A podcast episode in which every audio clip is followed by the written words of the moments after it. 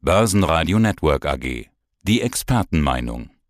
Der Eurofinance Weekly Podcast. Alles Wichtige um geldpolitische Themen, Banken und Personen. Mein Name ist Andreas Scholz vom Finanzplatz Frankfurt. Freue mich auf unseren Eurofinance Weekly Podcast rund um die Themen Geldpolitik, Konjunktur und Märkte mit dem Fokus natürlich auf das große Finale des Jahres.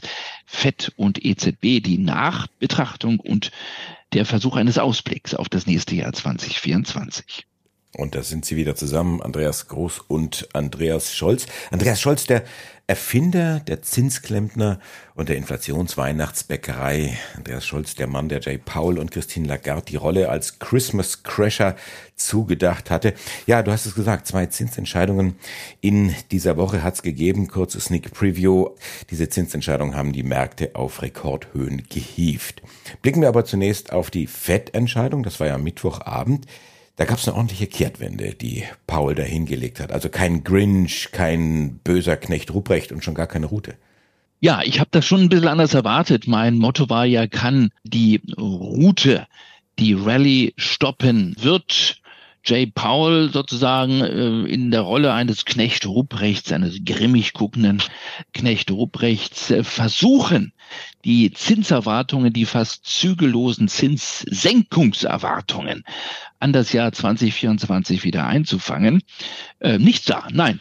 Die Route wurde nicht rausgeholt, der Mann schaute auch nicht grimmig, eher zufrieden und ähm, ja, was das Thema Zinssenkungserwartungen, Zinserwartungen anbelangt, sagte er, da haben wir gar kein großes Interesse dran, uns mit denen so zu beschäftigen. Er wirkte eigentlich relativ cool auch auf der anschließenden Pressekonferenz am Mittwochabend. Ich würde es mal weihnachtlich so ausdrücken wollen, Andreas. Jay Paul, der Chef der FED, er gab den Spekulationen, den Zinssenkungshoffnungen so vieler Marktteilnehmer seinen Weihnachtssegen. Das wäre mein Bild sozusagen, was das am besten hier zusammenfasst. Also er ließ und lässt sie laufen und wenn man sich das nochmal so betrachtet, äh, dann sind das immerhin im Schnitt sechsmal 25 Basispunkte Zinssenkungen, die die Märkte weiter für das Jahr 2024 erwarten. Also in Summe dann 150 Basispunkte. Offiziell gibt das die FED noch nicht zu. Es gab die sogenannten Dot-Plots. Das sind die ähm, Einschätzungen der FED-Verantwortlichen.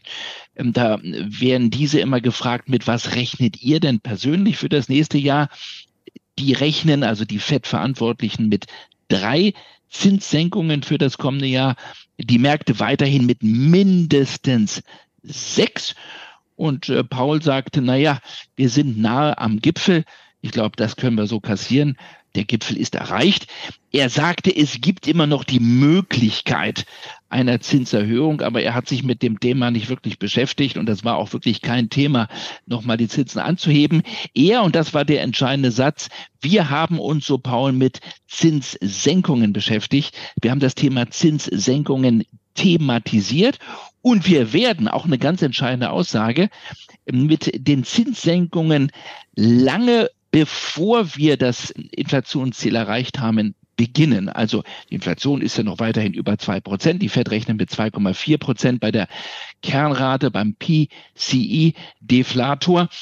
Also das braucht noch ein bisschen Zeit, bis die Inflation bei zwei Prozent ist. Aber die Fed gibt die ganz klare Weihnachtsbotschaft. Wir werden beginnen mit Zinssenkungen weit bevor wir das Inflationsziel erreicht haben. Also insgesamt würde ich sagen, Andreas, eine 180 Grad Kehrtwende von Jay Powell im Vergleich zur November-Sitzung. Und wir wissen, die November-Sitzung ist nicht lange her. Also das ist schon für mich recht überraschend gewesen.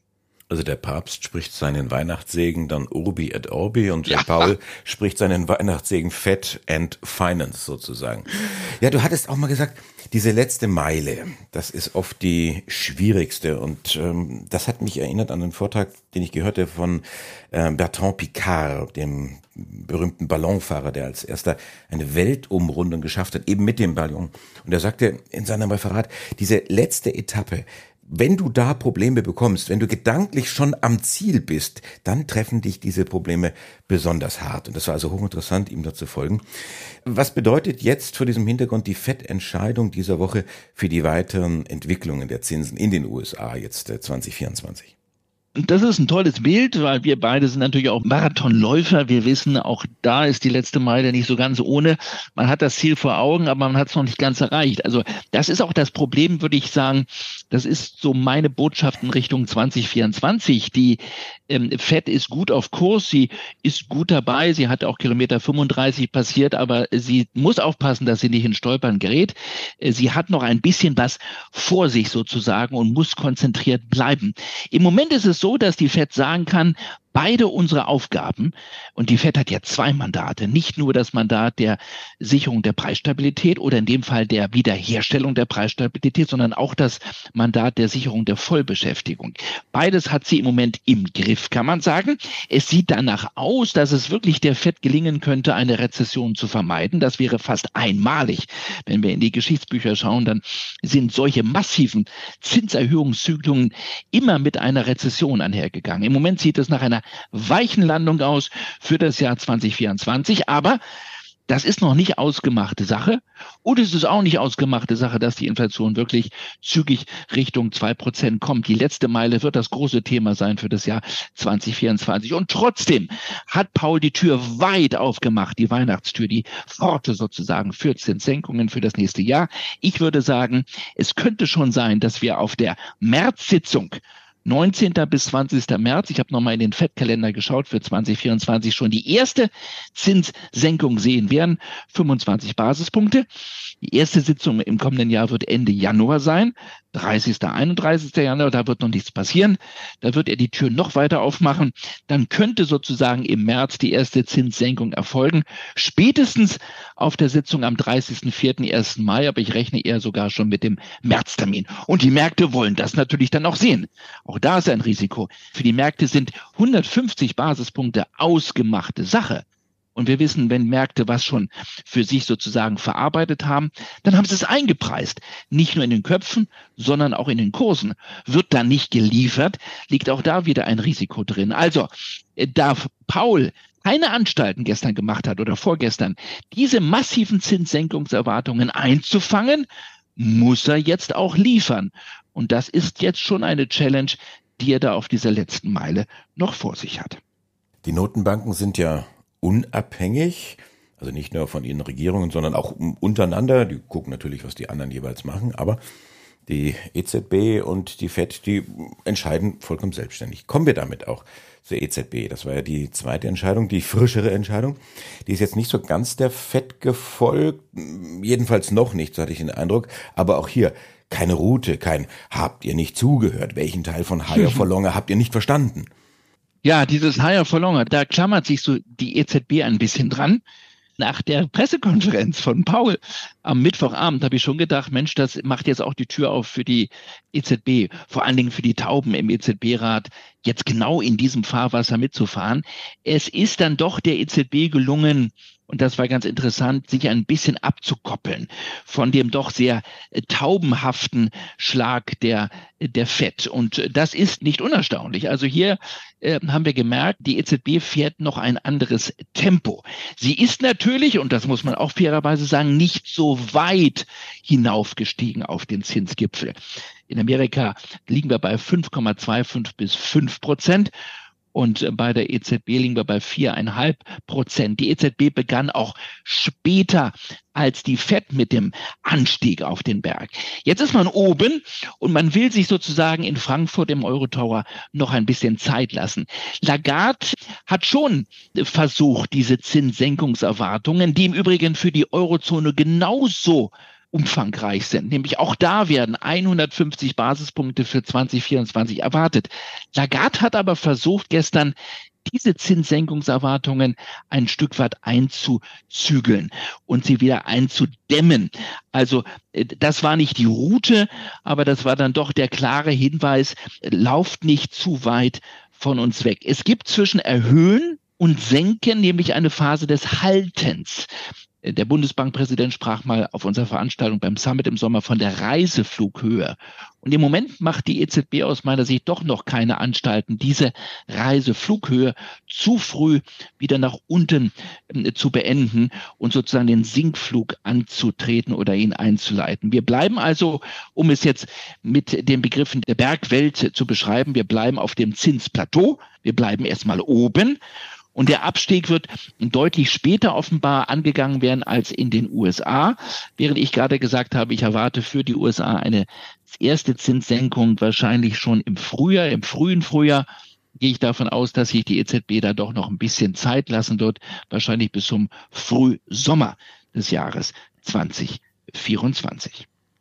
Ja, Andreas, nach, ich habe nachgezählt, 35 Ausgaben des Weekly in diesem Jahr 2023 dein geldpolitisches Jahresfazit 2023. Aber bitte denk dran, wir haben Weihnachten alle was vor. Wir machen es ganz, ganz kurz. Nicht, dass ich jetzt bis in die Weihnachtstage reinplapper, aber er hat völlig richtig. Wir haben alle was vor. Ich nehme es nochmal sportlich. Also wir nehmen zwei Bilder mit, einmal im Rückblick und auch im Ausblick auf das nächste Jahr. Gerne nochmal das Bild des Marathons. Es steht uns bevor mindestens noch die Kilometer 38 bis 42 und ein paar Meter mehr in Fragen der Inflationsbekämpfung. Also Stichwort mindestens noch die letzte Meile ist zu gehen auf beiden Seiten. Das war ein Marathonlauf in diesem Jahr. Wir haben vieles bewältigt und zwar, weil wir mitgelaufen sind mit der EZB und mit der FED. Das war eine Zinswende mit Wucht. Das war mehr als ein Doppelwumms, ein geldpolitischer, den wir erlebt haben in Washington und in der Eurozone in Frankfurt im Eurotower. Der musste und muss noch verdaut und verarbeitet werden. Das war ein extremer Gipfelanstieg auf beiden Seiten des großen Teiches des Atlantiks. Jetzt ist man oben, wir sind am Gipfel angelangt, wir holen Luft, wir suchen jetzt nach der Perspektive. Die Seilschaft um Jay Powell macht sich bereit so langsam für den Abstieg, aber wie gesagt, die sind deutlich früher auch am Gipfel angekommen. Wir wissen aber auch als Bergsteiger oder als Bergwanderer, ich bin jetzt mehr der Bergwanderer, der Abstieg Andreas, ist meistens gefährlicher als der Aufstieg. Man muss trittsicher sozusagen jetzt runtermarschieren. Wir werden schauen, wie die Seilschaft um J. Paul das hinbekommt. Und wir werden dann schauen, wann die EZB den Rucksack packt und sozusagen bereit ist, das Zinsplateau äh, zu verlassen und wieder nach unten zu kraxeln. Das wird das Thema sein des nächsten Jahres 2024. Wir werden das weiterhin begleiten, nicht mehr jede Woche, so haben wir das vereinbart, aber immer wenn wichtige Etappen bei diesem Abstieg anstehen, dann bin ich gerne bereit, wieder mit den Hörerinnen und Hörern des Börsenradios diese Bergwanderung, diese geldpolitische Wanderung auch in 2024 weiterzugehen. Wanderung oder Marathon ich glaube, wir haben es hin und wieder mal thematisiert, dass wir beide dem Marathonlauf durchaus zugeneigt sind.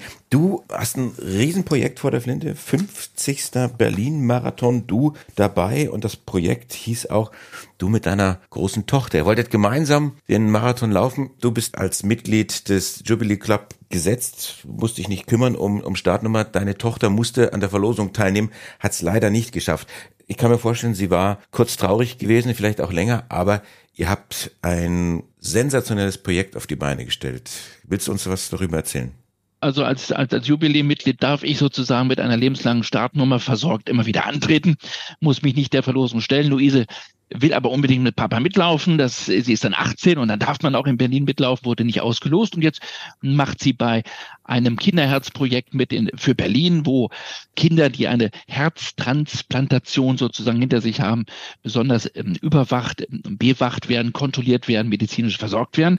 Ich finde es ein tolles Projekt. Also ein großes Herz unterstützt viele kleine Herzen, also ein Charity-Projekt. Und wenn man da eine gewisse Spendensumme dann erreicht hat, eingesammelt hat, dann bekommt man einen Startplatz. Und ich finde das toll, weil sie sich das selber ausgesucht hat und jetzt sozusagen unter dem Motto Luise läuft, versucht dann sozusagen diesen 50. Berlin-Marathon anzugehen durch meine Heimatstadt. Und ich äh, kann mich an ähm, die Passagen erinnern, wenn ich dann Richtung Berlin-Marathon-Tor, Richtung Brandenburger Tor gelaufen bin und dann dich auch erlebt habe, wie du moderiert hast. Das war natürlich ein Highlight und das würde ich gerne mit dir zusammen angehen. Das ist unser Projekt sozusagen, unsere mindestens letzte Meile, die wir dann gehen werden in Berlin beim Marathon durch das Brandenburger Tor am 26. September 2024. Luise läuft gemeinsam mit Papa Mit eurer Unterstützung. Den Link zum Projekt gibt's im Text unter diesem Interview. Wir drücken die Daumen, dass es klappt, dass sie mitläuft und dass ihr beide ins Ziel kommt. Herzlichen Dank, Andi. Tschüss. Das war der Eurofinance Weekly Podcast.